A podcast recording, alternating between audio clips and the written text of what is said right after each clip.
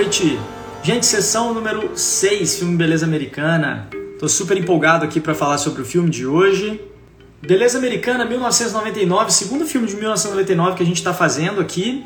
O outro foi Matrix, né, que foi, acho que se eu não me engano, a sessão número 4. Vamos chamar o nosso grande especialista aqui, né? A nossa estrela cinematográfica. Fala, Lucas. Beleza? Boa noite, boa noite para todo mundo. Tô ótimo, empolgadíssimo para falar do filme, Lucas. É, esse aí eu vou te falar, viu? Esse aí é um filmão. É, tô falando que foi, é o segundo filme que a gente vai fazer de 99, né? O primeiro foi Beleza Americana, o Matrix, e agora a gente vai fazer o segundo aí, né? É, e um spoilerzinho, sem falar o nome do filme, o, o filme escolhido para daqui a 15 dias também é de 99. Pô, época frutífera, hein? Sim, é, é, não só a década de 90, como 99 especificamente, é um ano com vários sucessos lançados nesse ano de 99. Sim, é, foi uma, um tempo muito frutífero, inclusive, Bruno, uma discussão muito interessante sobre isso, que a gente pode depois entrar. É que assim, eu não sei qual é a sua opinião, mas eu sinto que, de uma forma geral, é, em filmes mais antigos, e olha que 99, década de 90 nem é tão antigo, né? As direções, elas costumavam prestigiar muito takes longos e diálogos mais densos, né? Você tem muito filme com diálogo denso aí dessa época, não só de 90, mas anteriores, inclusive. E eu vejo, às vezes, alguns filmes atuais aí com uma certa precariedade nisso, né? Inclusive de takes muito cortados, dá pra ver direitinho quando o take tá sendo cortado ou não. Você tem filmes aí que são, inclusive, que se destacam quando você tem takes mais contínuos, tipo, por exemplo, 1917 né, que é um filme que fizeram agora que é gravado numa, numa tomada só, né? O negócio vem de uma vez só e vai acontecendo ali tempo real, né, praticamente. E que é o mesmo diretor do Beleza Americano, Sam Mendes, né? O mesmo diretor de 1917. Plano sequência, né, um recurso do cinema que lá no Iluminado, com o Jack Nicholson, ele do Kubrick, ele tem um plano sequência muito interessante lá do corredor, com o menininho pedalando, e depois cada vez mais usado o recurso do plano sequência, também utilizado no 1917, que é um filme muito bom que te prende ali o tempo todo também. Sem dúvida nenhuma, Bruno. Então vamos fazer o seguinte, cara, vamos partir já aqui para sinopse, para a gente começar a trazer aí a contextualizar, né? Todo eu suponho que todo mundo já viu e todo mundo deve ter ou uma parte do público deve ter assistido de novo aí, uma parte do pessoal que está aí. Eu assisti mais uma vez. Eu não sei se foi a segunda ou a terceira, mas foi com outros olhos, inclusive. Muito, foi muito legal rever esse filme. E a gente tem coisa bem legal para hoje. Então manda aí, vamos lá, sinopse. Lester Burhan não aguenta mais o emprego e se sente impotente perante a vida. Casado com Carolyn e pai da aborrecente, achei interessante isso tá na sinopse, é, Jane, o melhor momento do seu dia é quando se masturba no chuveiro, até que conhece Angela Reis, amiga de Jane.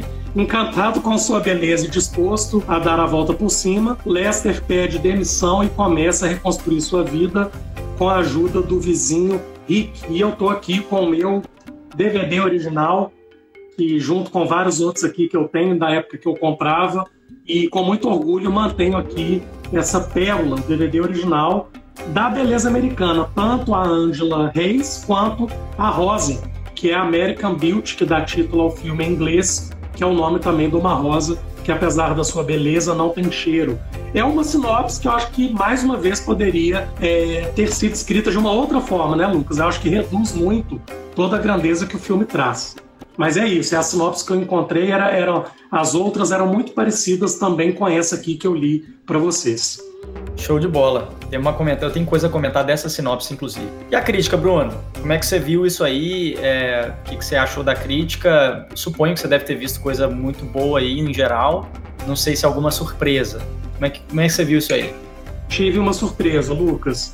É, eu até anotei aqui algumas das que eu li para eu lembrar aqui na hora da live. Omelete, Observatório de Cinema, Plano Crítico e ainda acrescentei mais duas, Cine 7 e Jornal Opção. É, com as críticas eu me entusiasmo e acabo de uma eu vou passando para outra e no mesmo tempo que eu estou lendo a crítica eu acabo lendo várias de uma vez só e acabo absorvendo muita informação. De maneira geral, muito elogiado.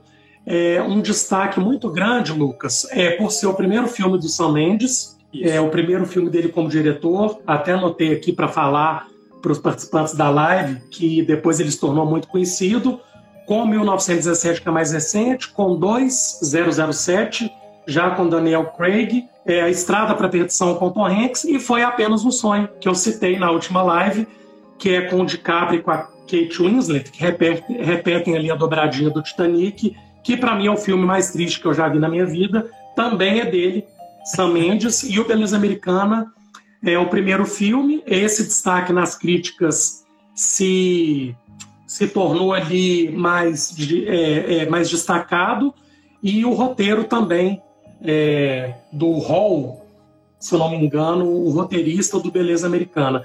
É muito elogiado, Lucas, as atuações.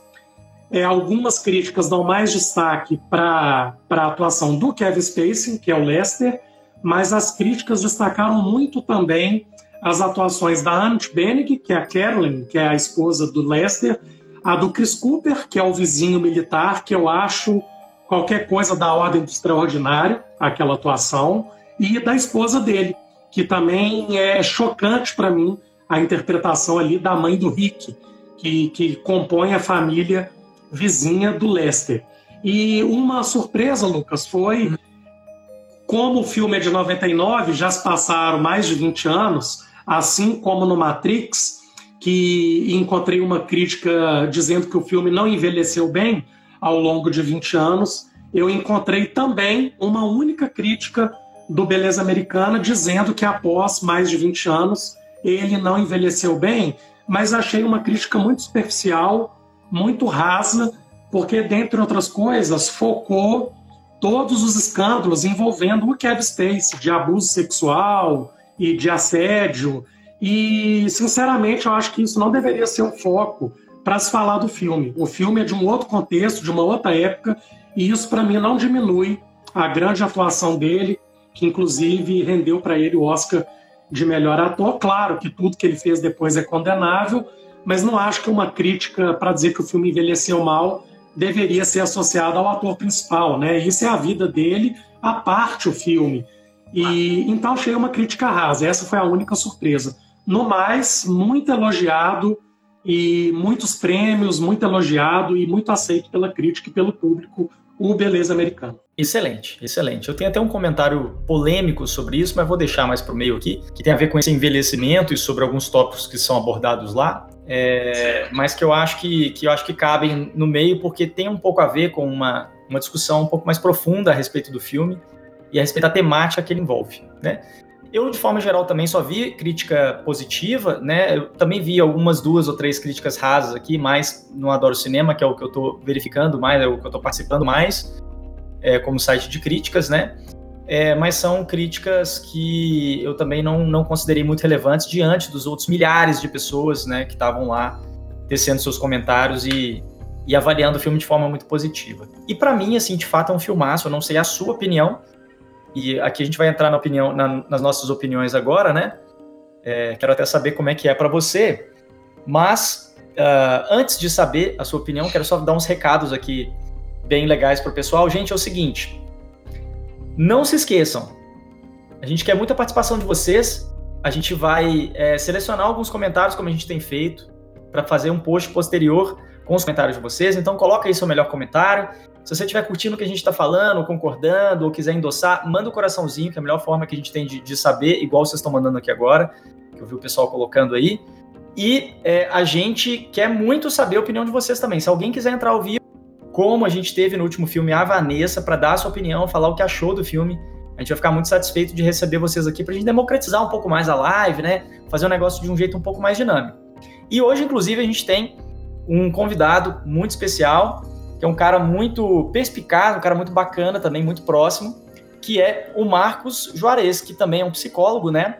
E que é, vai estar tá aí com a gente para poder é, falar o que, que, ele acha desse filme, ter algumas, algumas considerações aqui junto com a gente. O Marcos, que já está aí, ó, ó. Fala, Marcos, beleza? Opa, tá me ouvindo? então, tamo aí. Seja bem-vindo, viu? Valeu, O Marcos ele foi convidado por um motivo muito específico. O Marcos é provavelmente um dos maiores amantes desse filme que eu já conheci. E ele foi o cara que sentou o dedo lá para poder votar no filme durante três semanas. Eu sei que foi um dos caras, né? O filme não venceria só com ele. Mas ele foi um dos caras que sentou o dedo lá pro, pro filme é, ser, ser votado e estar tá finalista e chegar aqui ao ponto de, ser, de a gente ter uma live sobre ele. Então, eu achei é, justo chamar o Marcos, e ele é um cara que vai ter muita coisa positiva para falar. O Marcos também é artista, o Marcos é músico, viu, Bruno? Pra você saber, ele pode até falar é, sobre isso aí se ele quiser, porque eu acho que a gente vai reunindo né, certos aspectos aí da, das nossas sensibilidades, do jeito que a gente se conecta às obras de arte. E, e além disso, é um cara aí também muito envolvido com a psicologia. Então, ninguém melhor que ele também para ajudar a gente aí nesse, nessa empreitada. Quem quiser começar já falando aí sua opinião sobre o filme, aproveita. É, Marcos, bem-vindo, boa noite. Eu estou achando essa ideia muito boa, Lucas, de convidados. Eu até vou fazer um trabalho aqui de me conter, porque eu sou muito falante, para escutar o Marcos, porque ele era o tarado lá que estava votando incessantemente e que na última live ele ficou muito feliz que o filme é, ganhou. Não foi era isso? Eu, era eu mesmo, cara. Você falou que ele ia delirar. Bom, eu sou falando bem resumidamente, porque eu estou muito à vontade de escutar o Marcos. É, eu amo esse filme, Lucas. Eu gosto demais desse filme. Eu tenho até um pouco de vergonha de falar, não sei quantas vezes eu já vi, algumas vezes na minha vida, quando eu trouxe que certos filmes eu já vi muitas vezes, as pessoas às vezes estranham um pouco, acham meio esquisito, como que uma pessoa pode ver o mesmo filme várias vezes, não sei quantas vezes já vi, e a questão da pétala ali, o Kevin Space tirando a pétala da boca, as pétalas caindo nele do teto, aquilo ali para mim é, é, é, genial. Eu vou passar a palavra para o Marcos. Obrigado, tá, Marcos, por você estar aqui com a gente. Boa noite, seja bem-vindo. Boa noite para todo mundo. Lucas, Bruno, cara, muito obrigado pelo convite. Quando o Lucas me convidou, é, é óbvio que eu ia vir aqui. Não ia deixar de vir por nada, né? E eu sou uma pessoa muito suspeita para falar desse filme, muito suspeita, porque, cara, tá no meu top 5. Se não for o meu filme favorito, tá entre os meus cinco favoritos, sabe? É um filme que eu vejo de, de tempos em tempos e Cara, é um filme fantástico. Ele passa muita coisa ali, não só para quem, quem é psicólogo, né, mas para quem é gente mesmo, né? Assim, passa muita mensagem bacana sobre, sobre a vida, sobre a existência. Então, vou tentar me, me, me, me distanciar um pouquinho do filme, assim, para poder comentar sobre ele, porque eu sou, eu tenho muita sensibilidade com esse filme, então, de novo, eu sou uma pessoa muito suspeita. Mas eu queria começar é, falando, eu, eu, quando eu vi esse filme, eu era adolescente, tô falando isso como se eu fosse um idoso, né? Mas é, eu me lembro que na, na época que eu vi esse filme, eu tinha na época eu tinha lido aquele livro do, do Machado de Assis, é, Memórias Póstumas de Brás Cubas. E eu vi o filme eu falei, cara, esse filme aqui é tipo como se fosse o Brás Cubas de bem com a vida e de bem com a morte. É mesmo, nunca tinha assim, pensado nisso. Justamente porque é o Lester né, narrando o filme. Morto. De, morto. Só que assim, ele fala numa leveza que não, não tem essa leveza no livro, né?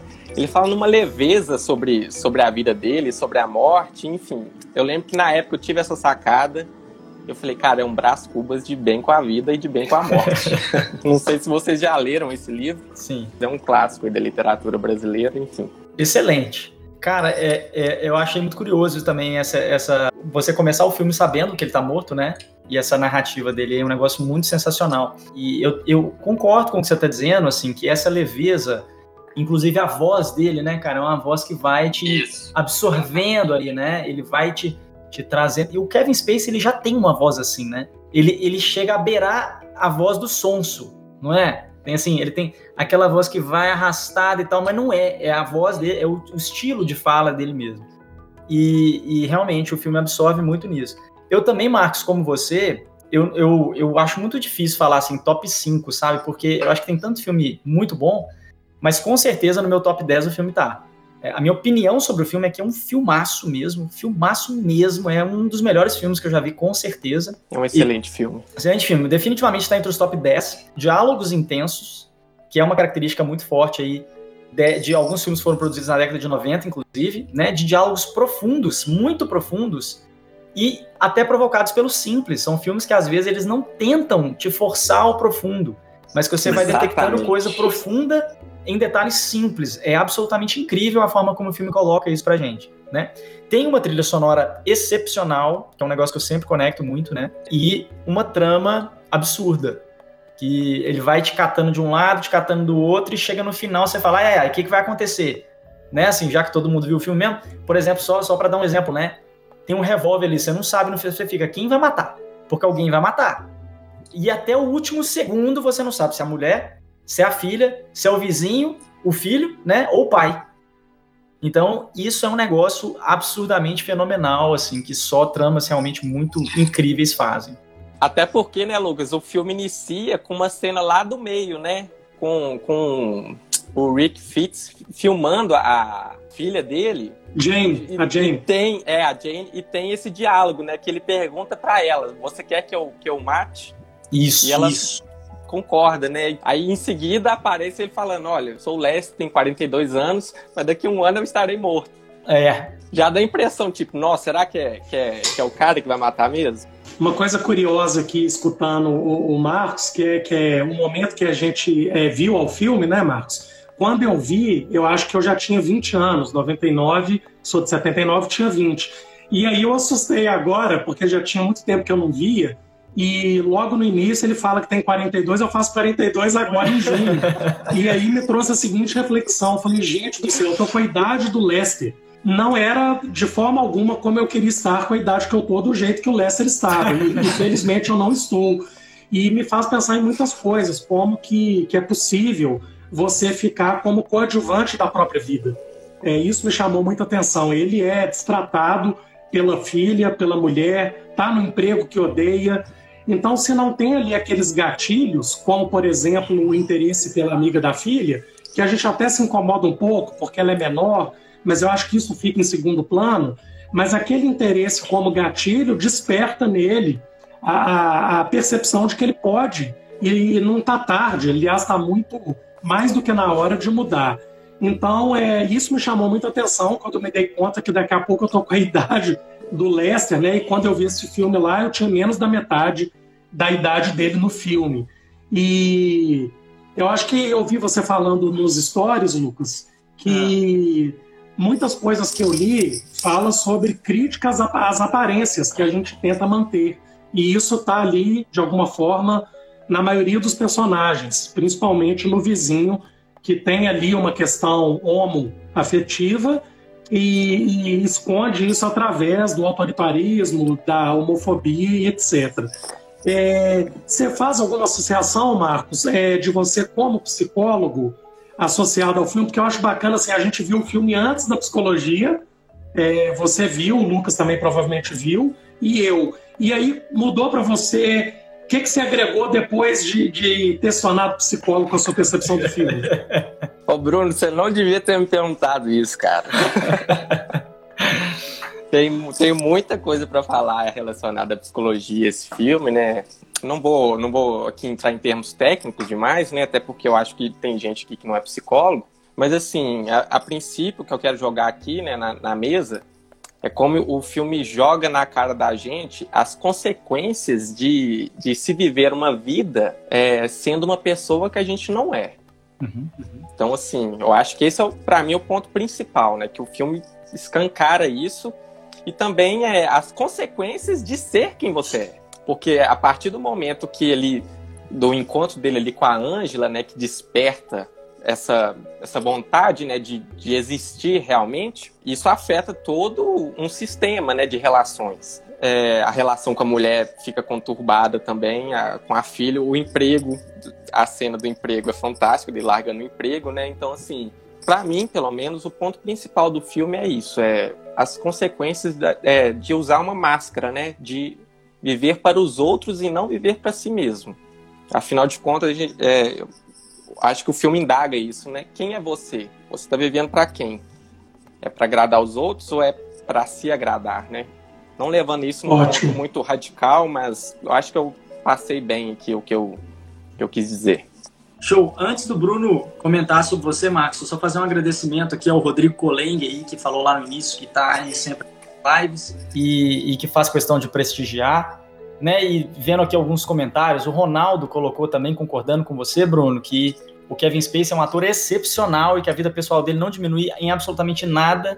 Pessoal comentando que é obra-prima, né? Inclusive a própria Vanessa, a Alexandra, que eu acho que não tá mais aí na live, mas falou também que acha que, que não mudou muito até agora, que o filme não tem nada desse negócio de envelhecer mal, né? Que os personagens é, enfim, que há de fato um aprofundamento existencial. A Vanessa comentou uma coisa que é legal, falou que é do seu time também, o Bruno, que ela vê o, filme mais de mil vezes. Ela vê o filme várias vezes. Eu também concordo com isso, o Marcos também, eu acho, né? Eu acho que toda obra de arte merece ser repetidamente vista. Tem gente que não gosta muito disso, mas eu gosto também de ver o filme várias vezes.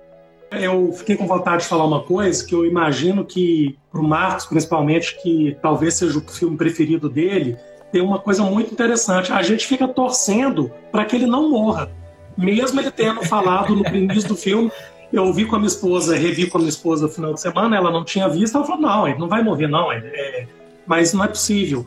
E isso é nunca seria um spoiler de falar isso para alguém, porque é a primeira frase. Como o Marcos lembrou, né, logo depois da cena ali da Jane, e o filme começa de fato, é a primeira coisa que ele fala: em menos de um ano eu vou estar morto. Só que a gente vai vendo o filme esperando que de alguma forma é, tenha alguma reviravolta que ele não morra. E isso é muito curioso. E o que me chama muita atenção, fazer a propaganda aqui, né? Quando eu escrevi o meu primeiro livro de cinema e psicologia, já tem mais de 10 anos, o Beleza Americana está aqui. É muito curto o capítulo, é, escrevi poucas coisas, associei com a teoria humanista, mas uma coisa que já tinha me chamado a atenção no momento em que eu publico o livro, há mais de 10 anos, quando o filme tinha ali, estava fazendo seu aniversário de 10 anos, é essa questão aqui, ó. Olhe bem de perto, que é o que vem escrito aqui na caixinha do filme. Isso, para mim, é a grande sacada. No anúncio do filme, no cartaz do filme, ter uma frase como essa, olhe bem de perto, que é um convite a fique atento, as aparências enganam. Olhe por trás daquilo que aparenta ser, porque o que aparenta ser não é, de fato. Então, essa, essa chamada para o olhe bem de perto, eu acho muito interessante. É assim, fica atento. Isso aí que você está vendo não é bem assim, não.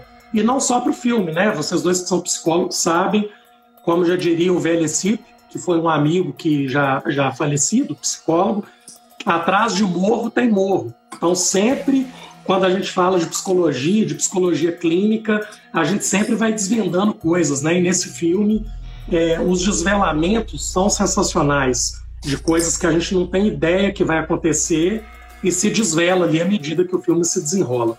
Esse Olhe Bem de Perto, para mim, esse convite é fantástico. Eu adoro esse convite do Olhe Bem de Perto. Inclusive, isso é repetido várias vezes no trailer do, do, do filme. Olhe Bem de Perto. Toda hora tá escrito isso lá. Esse Olhe Bem de Perto, ele convida muito a gente a, a essa crítica aí que você está falando, né, Bruno? Da, das aparências. É, até me lembrou aqui um, o Lipovetsky, né, do feérico das aparências, que ele, ele, fala em um dos livros dele, uma das obras, né? Mas é, essa questão da, das aparências é muito interessante e também na crítica eu notei muito esse destaque para isso, né? E a hipocrisia. E a gente nota muito essa fuga para as frivolidades. Eu, eu quero surpreender vocês dois, tá?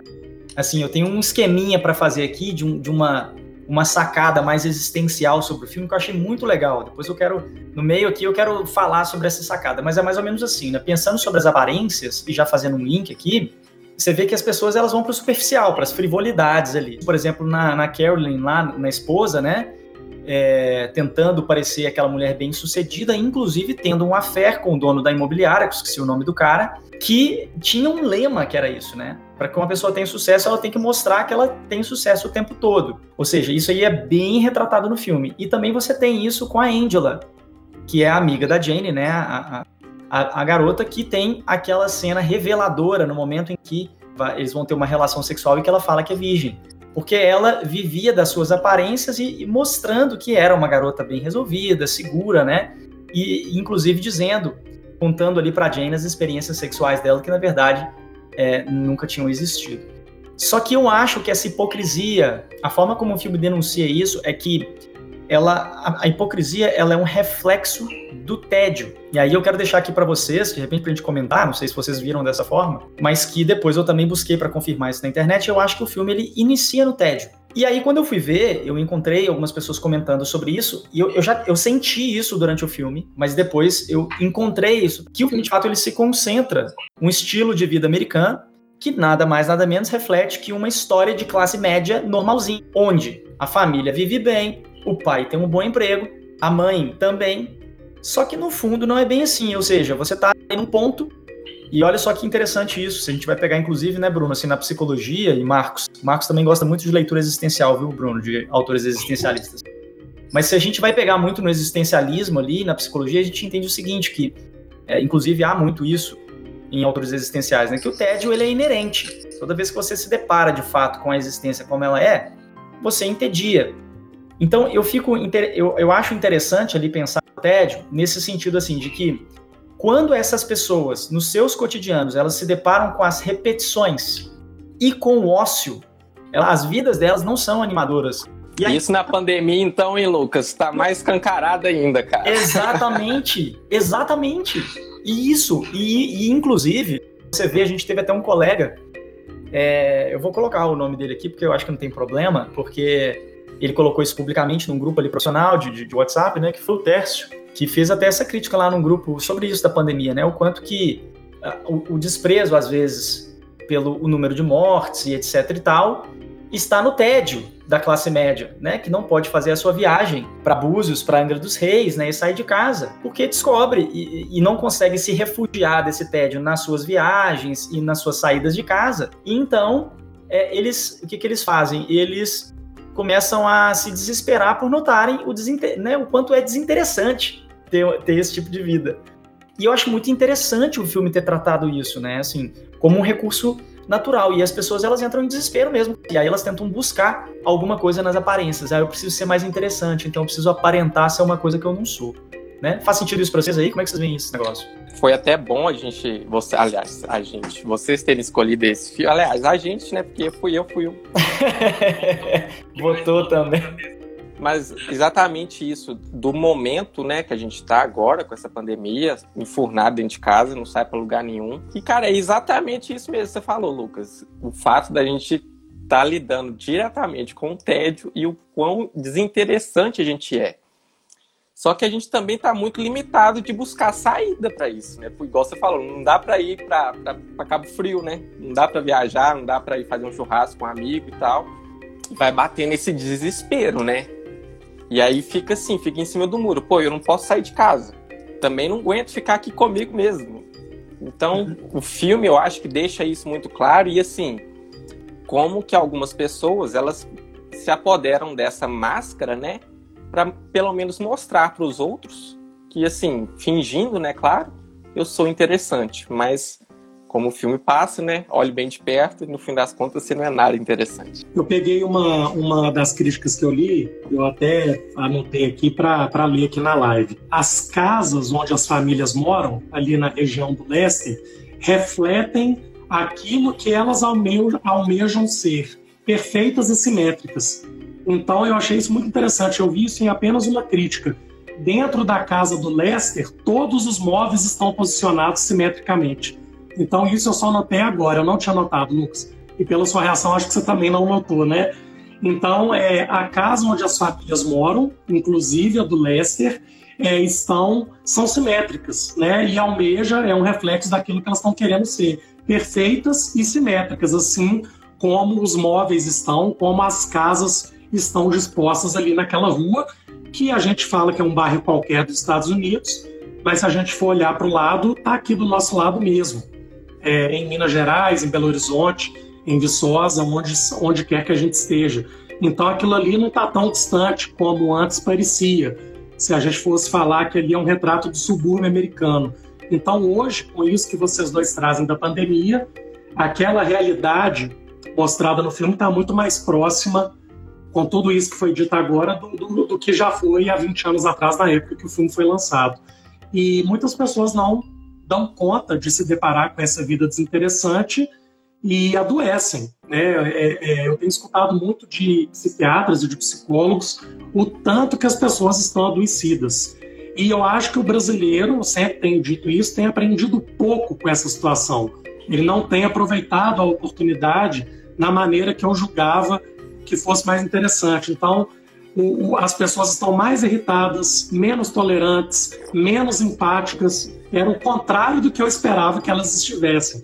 A afetação ela é tamanha que está todo mundo muito, muito com descontrole mesmo emocional, difícil de, de, de lidar com a percepção de como que a vida está e das decisões que precisam ser tomadas. Do casamento, às vezes, que você precisa desfazer, do emprego que você precisa sair. É, e as pessoas não dão conta, às vezes, de tomar as decisões que precisam tomar e que fica escondido ali, indo para o trabalho, viajando, indo para o hotel. E agora, o que, que, eu faço? Né? Se eu tenho que, que, que. Eu não tenho opção a não ser enfrentar tudo isso que até então eu me escondia por detrás. Então eu penso muito nessas coisas, muito.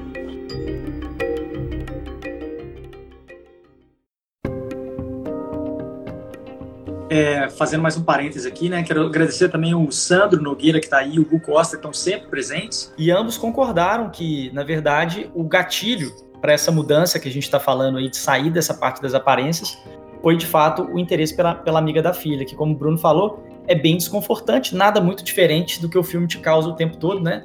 Mas eu acho que, de novo, isso também trazendo para o simples, né? As coisas, nas coisas simples é, e nas coisas cotidianas é que a gente encontra, às vezes, essas viradas de chave.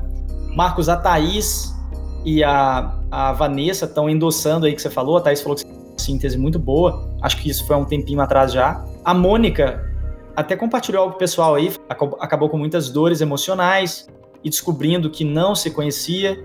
Eu acho que é mais ou menos o que acontece ali com o Lester e com todos nós de uma forma geral quando a gente decide, né, é, olhar um pouquinho mais para gente. E a Lilian, a Lilian coloca o seguinte, eu coloco uma pergunta aqui. Aliás, gente, a, a Vanessa, a Vanessa disse pra gente que tá aparecendo aí para vocês a opção de vocês entrarem ao vivo. É, aqui para mim não tá aparecendo mais, mas se alguém quiser entrar então e tiver botão para vocês, pode clicar que a gente aceita aqui para vocês participarem com a gente um pouquinho, tá? Viu, Vanessa? Quiser entrar de novo? A Lilian também. A Lilian coloca uma pergunta aqui, ó. Você acha que essa vontade de que o personagem viva é pela nossa negação à morte ou dificuldade de lidar com a morte de nós ocidentais? Lilian, posso até deixar o pessoal responder aqui, se você quiser entrar ao vivo, para você contar para a gente aí o que, que você está é, indagando, né? É, eu acho que é mais a empatia mesmo ali pelo personagem, porque a gente se vê nele ao longo do filme inteiro e a gente fica desejando que ele não morra porque é a gente morrendo junto com ele, né? Quando ele morre, a gente tá morrendo junto com ele ali. É, mesmo com alguns comportamentos é, questionáveis ou desprezíveis, a gente se afeiçoa ao personagem. Aí eu até me lembro lá do Breaking Bad, que para quem viu, né, sabe do que eu tô dizendo, que mesmo com um bocado de coisa que ele faz, que é considerada antiética e errada, a gente torce por ele. A velha história lá de torcer pelo bandido quando eles no, ele, ele nos cativa. E a Ângela é o gatilho. É, não vou me estender muito em teoria, mas para quem nos escuta aqui sabe o que é a tendência atualizante, quando eu escrevi sobre o filme, eu associei diretamente com o conceito de tendência atualizante, que resumidamente é esse potencial, essa força que acreditamos que cada ser humano tem e que é despertado se determinadas condições afetivas relacionais forem oferecidas. E eu associei isso é, da Ângela ter oferecido isso ao Lester, de alguma forma, quando ele escuta que ela até transaria com ele, se ele malhasse um pouco, aquilo ali é um gatilho para que ele é, decida mudar algumas coisas na vida dele. E isso depois fica de pano de fundo, porque ele continua interessado, mas as decisões dele são tomadas apesar de não estar com a Ângela. E aquela cena do final para mim é fantástica, quando ela ela, se, ela resolve se entregar para ele e fala que é virgem, e ele fecha a blusa e a acolhe. Ali para mim aquilo ali é demais, gente. Aquilo ali é lindo. É o acolhimento do pai. Isso, é um acolhimento Bruno. ali fraternal que ele oferece a ela fraternal que ela não tinha tido. Os pais dela nem aparecem. Mas aquilo ali para mim, gente, é de uma beleza incrível dele dele entender que como assim eu vou transar com ela, ela sendo virgem, e ele fecha a blusa e a acolhe e fala, tá tudo bem. Ah, Aquilo ali eu tô até regado, gente. Aquilo ali é de uma beleza para mim inenarrável. fazer um comentário aqui rapidinho, que é o seguinte, a, a Thaís Mafra, ela notou que na, há uma virada de cena, naquele momento ali, a cena é muito, ela é muito sensual, né? E aí eles se aproximam e aí eles, eles trocam um beijo, tem até uma- algo para comentar, porque nessa hora tem uma coisa muito interessante que ela fala, você não me acha comum, né? E aí é um outro comentário que eu quero fazer do, do negócio que eu falei, do sistema que eu vou comentar aqui com vocês. Mas aí é muito legal porque ele tá tomando uma cerveja, ele oferece para ela. Essa cena, cara, ela quebra, ele decide não transar com ela. A cena troca, ele está na cozinha, não tá naquela pose galãozão mais, ele olha para ela, pergunta como é que ela tá, e aí ela, ele, ele cozinha para ela que ela tá com fome, e aí a cerveja some, tem uma Coca-Cola, que é exatamente um pai, assim, tipo, cozinhando, né? E a filhinha sentada lá no balcãozinho tomando a Coca-Cola. É incrível o como que a cena sai de um lugar mais erótico e vai para um lugar Cara, é, é impressionante isso. E, e, ela fala, né, Lucas? É, você tá bem? Aí ele até para e fala: Nossa, tem muito tempo que não me perguntam isso. Isso que eu ia falar, cara. Pô, Marcos, desculpa. Não, é porque você falou assim da, da questão da tendência atualizante, né? Na, a Ângela despertou né, essa tendência no Leicester, eu fiz a mesma associa, a associação. E, e no final também, assim, ao longo do filme, cara, ninguém dá atenção pra esse cara, velho. Assim, é, é muito triste de ver, porque ele é muito desprezado por todo mundo. E, e o único momento do filme é, é, nessa cena, né, que os dois estão na cozinha e, e ela, novamente, assim, é que oferece, assim, parece de novo, é, esse acolhimento, né, essa consideração pela pessoa que ele é. E ele retorna para ela dizendo: Nossa, tem muito tempo que alguém não me pergunta isso essa cena, cara, me impactou demais, assim, o quanto ele é desconsiderado, né, ao longo da vida dele.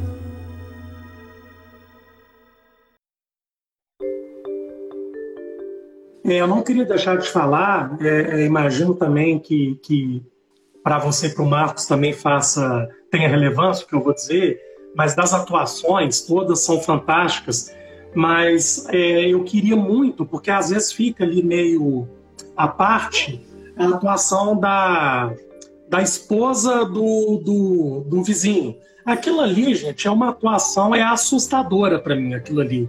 E ela tá de branco, ela realmente parece um fantasma. E ela tá igual uma morta-viva. Aquilo ali, para mim, é o conceito de uma pessoa que tá viva e morta ao mesmo tempo. E a atuação dela, aquela hora lá na televisão, ela pergunta: o que, que, você, que, que você falou? Aí o Rick fala: ninguém falou nada, mãe.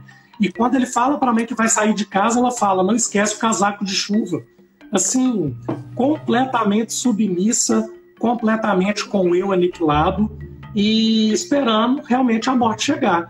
Aquela atuação ali, para mim, é assustadora, bem como a do, do Chris Cooper, né, que é o marido lá, o fuzileiro naval, que faz questão o tempo todo de falar que é um fuzileiro naval, que é fantástica aquela atuação. Eu não queria deixar de comentar da, da esposa do, do, do, fuzileiro, que, que tá igual um fantasma dentro de casa mesmo. E já atendi muitas mulheres no consultório, certamente Marcos e Lucas também, que viviam como ela, é, submissas, dependentes do marido emocionalmente, financeiramente, e esperando mesmo, né? Não tem como separar dele, porque não tem jeito. E, e eu me lembrei muito das clientes que eu já atendi com essa personagem e a mãe do Rick. Pode falar, Lucas. Mas olha só, isso aqui, Bruno, é que eu ia falar, que eu acho que o filme não envelheceu mal, mas que ele traz algumas questões que são muito interessantes. Porque sim, ali naquela família a gente tinha essa mulher que era submissa, né? Um, um esposo completamente autoritário,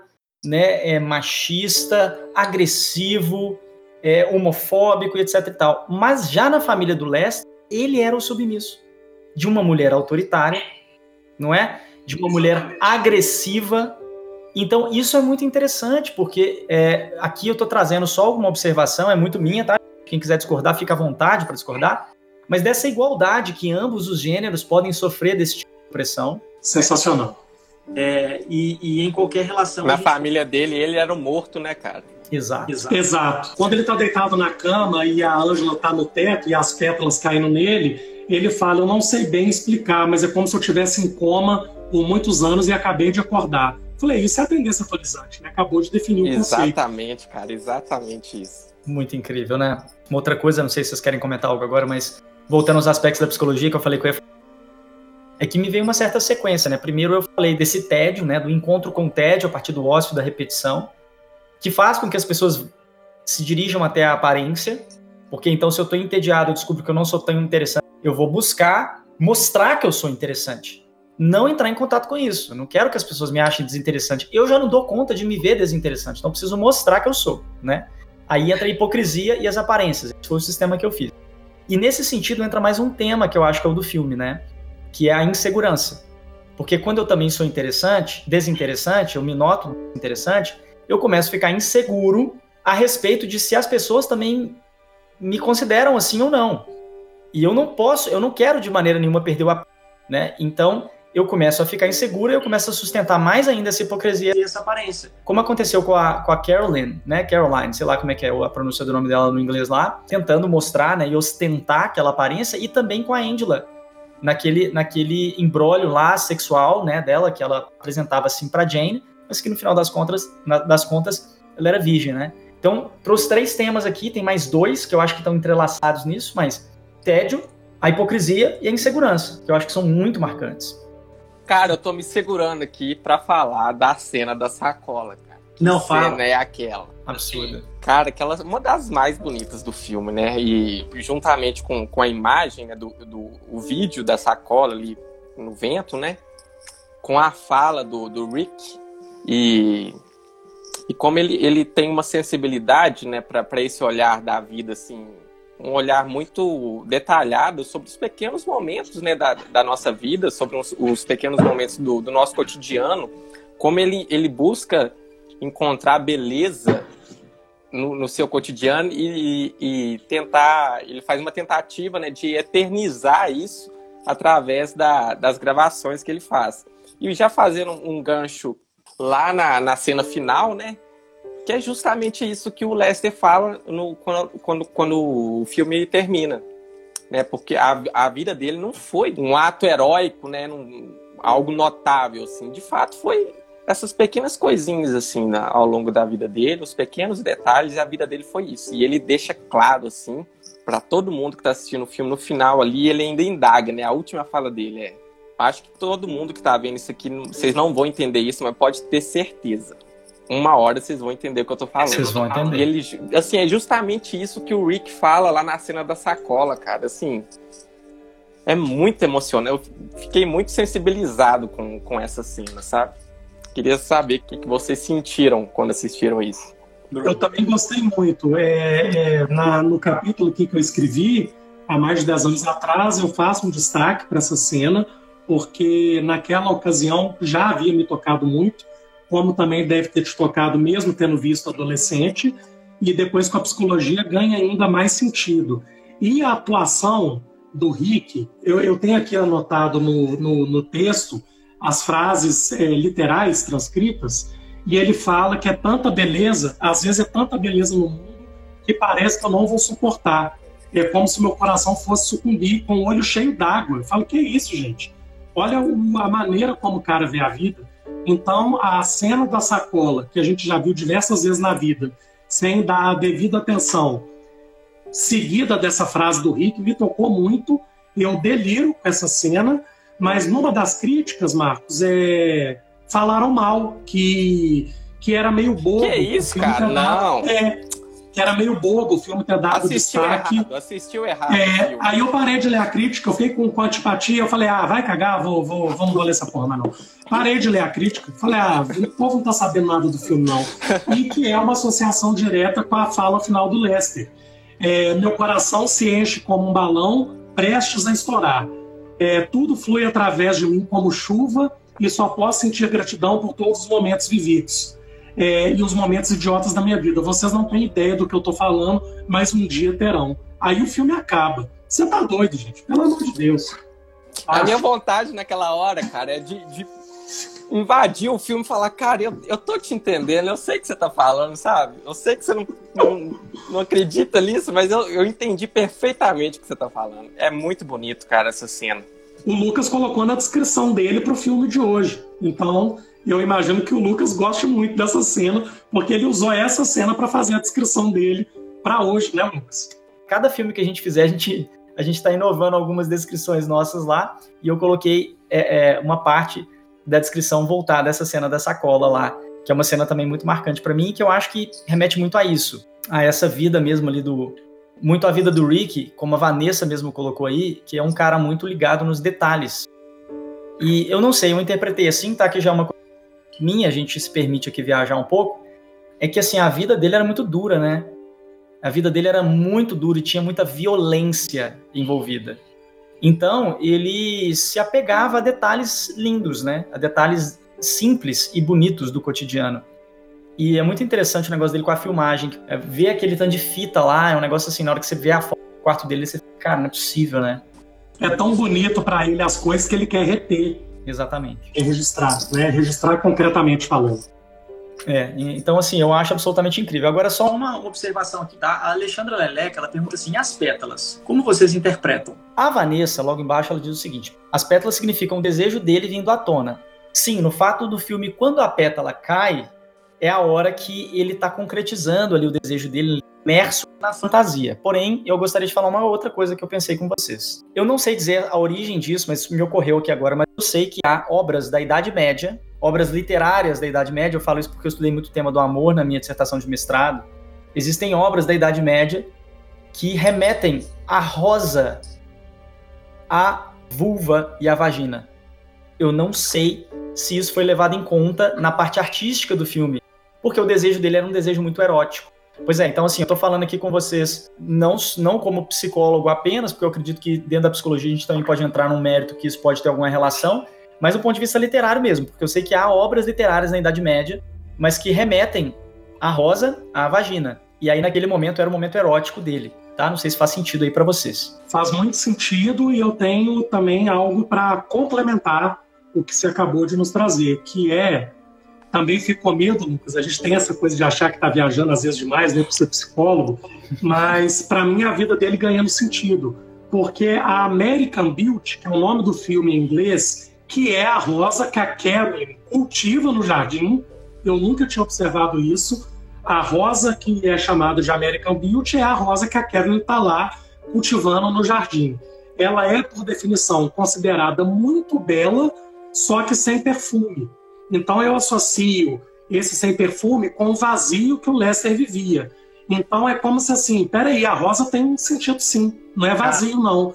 Então para mim não, não tem como muito não associar a American Beauty, que é o nome do filme, que é uma rosa bela e sem perfume, é, na, na, nas visões do Lester da Angela, é a presença da rosa. Quer dizer, não, tem sentido sim. Sua vida tem sentido, não é vazio, não. A sua vida não é vazia, ela tem sentido. Não sei se estou viajando muito, mas para mim associo com o próprio título do filme e da rosa que está lá no jardim do Lester, né? Cultivada pela esposa. Eu, assim, faço as palavras do Bruno as minhas palavras, porque o que eu ia falar é exatamente o que ele, que ele falou. Eu, inclusive, procurei, na, pesquisei na internet o porquê do nome do filme e descobri isso, essa curiosidade, eu não sabia. É, descobri essa semana, inclusive essa questão do, do nome da rosa remeter a essência, né? Aliás, a falta de essência, né? Porque a rosa não tem cheiro. Então, assim, é, é, é, total a associação entre a, a rosa e, e a presença que ela tem no filme é escancarando isso mesmo, né? Não, a sua vida tem sentido. É um raciocínio perfeito.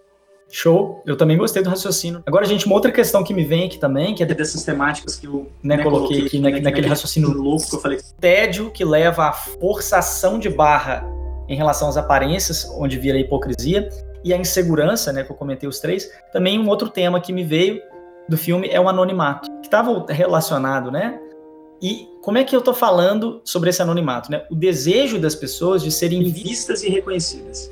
E elas não são elas não são. Então, primeiro, o Kevin Spacey, lá, o Lester, ele é oprimido dentro de casa, ninguém tá nem aí pra opinião dele. A música no jantar é sempre a mesma que a mulher dele escolhe, ninguém quer saber se ele foi promovido, se ele foi xingado, o que, é que aconteceu no trabalho dele, ninguém tá nem aí. Até o dia que, inclusive, ele dá um show lá na mesa, né? Quebra tudo e fala: a partir de hoje vocês vão me engolir. A filha, ela não é vista pelos pais, ela não se sente vista, não se sente considerada e, e ela quer ser vista pelo vizinho. A amiga da filha, ela é a, a Angela, ela é totalmente insegura e ela, ela, fala que quer ser vista e quer que os caras desejem ela, é, e inclusive ela usa, ela, ela quer que os caras desejem fazer sexo com ela, é, porque aí assim ela teria uma chance de ser modelo. Né? Ela, quer, ela deseja ser vista eroticamente, né? desejada sexualmente, porque é ali a forma dela de querer ser reconhecida. E a esposa quer ser vista como uma mulher bem sucedida, inclusive pelo chefe que não lembra dela e que também não lembra do marido dela. E o cara fala: Não, já, a gente já se conheceu na festa do ano passado,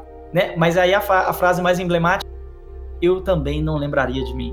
Cara, putz, Nossa. essa frase é incrível, né? Nossa, sensacional. Essa cena é fantástica, cara. É muito boa. Ótima lembrança, ótimo. Pô, cara, não é possível. A hora que ele fala isso, eu falei, pô, aí Isso é o corolário. Ah, aí logo depois a Carolyn fala, Lester, por favor, não seja esquisito. Aí ele fala, tudo bem, eu não vou ser esquisito. Eu vou ser do jeito que você quer que eu seja. e tasca um beijo nela. Tasca um beijo. E tá com beijo. Que nós somos um casalzão aqui, ó, que a gente se ama, que a gente tem uma vida é, Perfeita. excitante, interessante, né? Só que na verdade a gente não tem.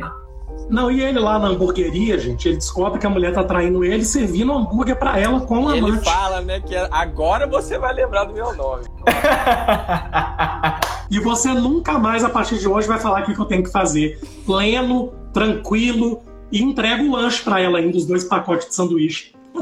É incrível, né, cara? Nossa, cara, falar disso é, é muito sensacional mesmo, né? É, é muito incrível como que a gente consegue reunir esses detalhes para pensar nas mensagens que o filme está transmitindo e como que o filme é denso, né, cara? Sim, um filme simples e denso. Cara, que incrível isso, que incrível o desejo de consideração dessas pessoas, né? E como que as pessoas se perderam nas suas próprias relações, né? Eu anotei isso aqui, né? As pessoas se perderam em meio às suas relações. É lindo e triste ao mesmo tempo, né?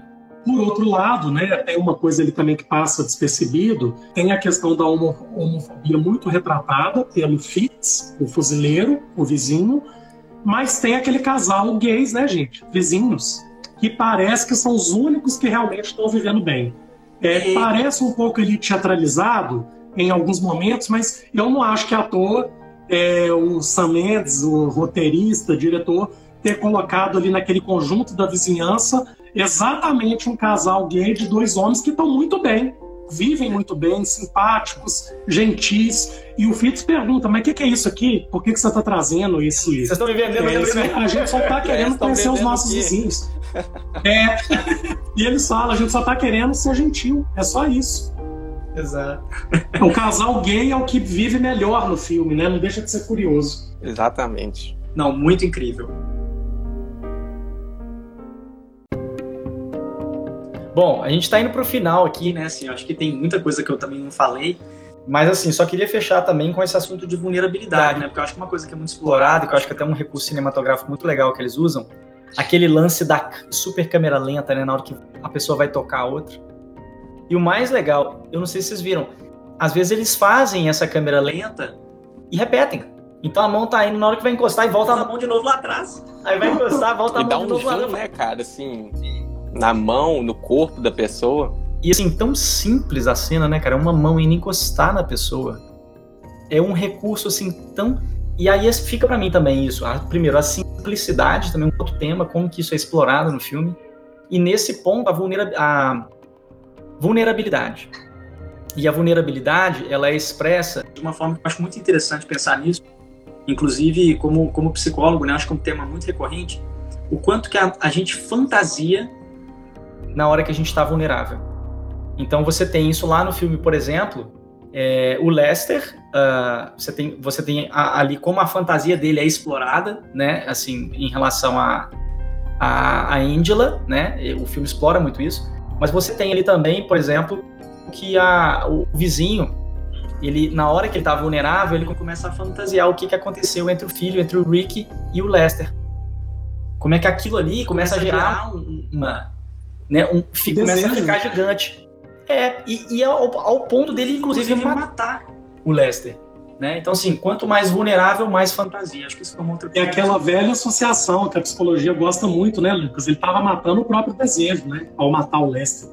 Como se fosse possível acabar com o desejo matando uma outra pessoa. Mas ali, para mim, é uma representação muito simbólica de uma tentativa, obviamente frustrada, de matar o próprio desejo.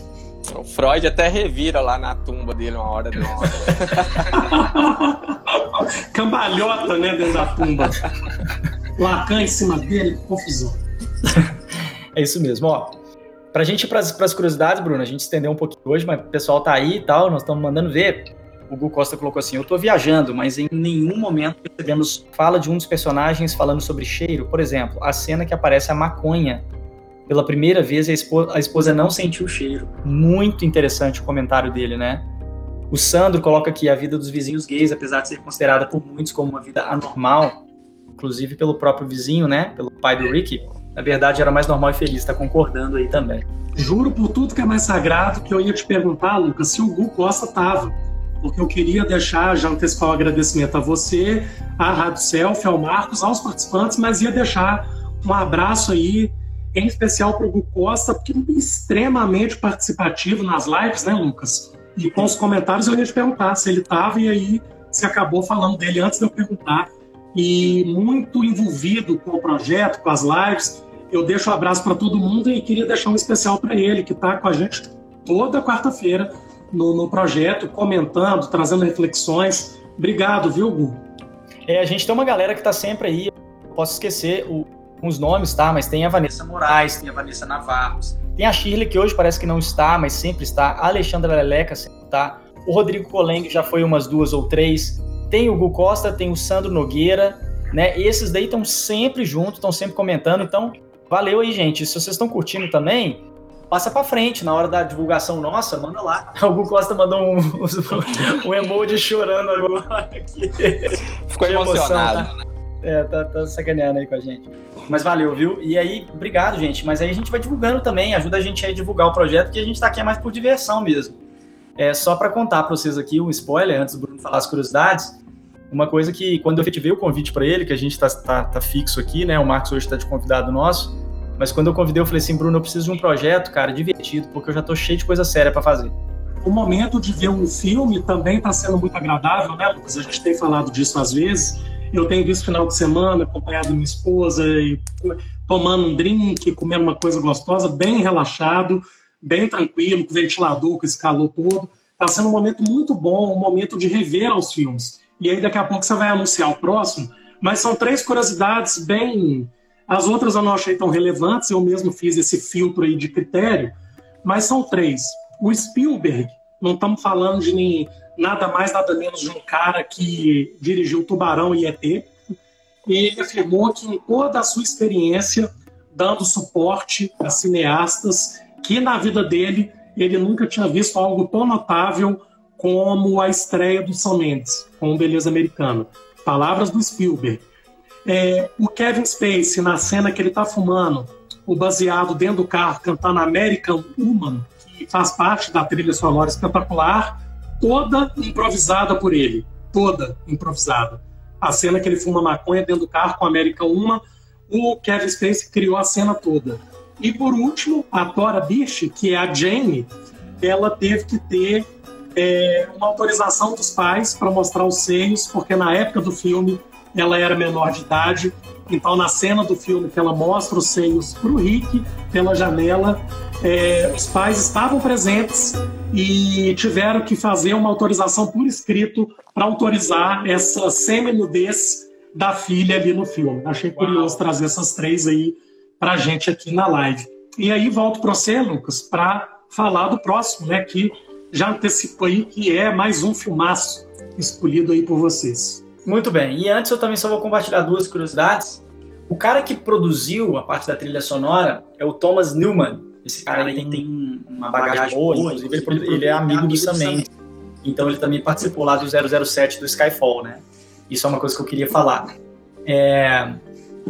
E a primeira música do filme, que é aqui mais uma curiosidade que eu queria trazer, né? Ela se chama Dead Already, significa já morto. Sensacional. Legal. Ele criou a música pro filme, provavelmente, mas eu, eu acho interessante o título, né?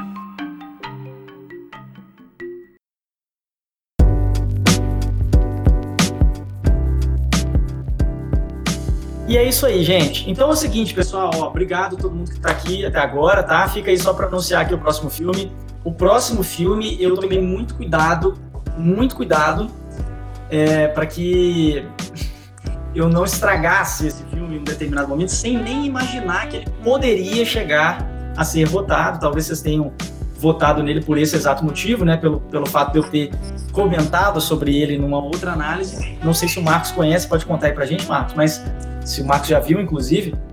Mas o próximo filme, o filme que ganhou, é o Clube da Luta. Pra ah, mim. não acredito, cara! Marcos delirando, né, Lucas? Delirando. Tá no pois meu é. top então, assim, Pois é, então, tá no meu top 10 também. Assim, é sem dúvida nenhuma um dos melhores filmes que eu já vi na minha vida. E agradeço a participação de todo mundo aí. Quem quiser, presta atenção, quem quiser entrar na próxima live, já vê o filme pensando nisso, faz, um, faz as suas anotações lá, ou pensa aí uma coisa que chamou atenção e aparece aqui para compartilhar com a gente, tá? Obrigado a todos vocês. Bruno, muito obrigado. Mais uma live. Marcos, valeu demais, cara. Foi muito show. Cara, você tá aí.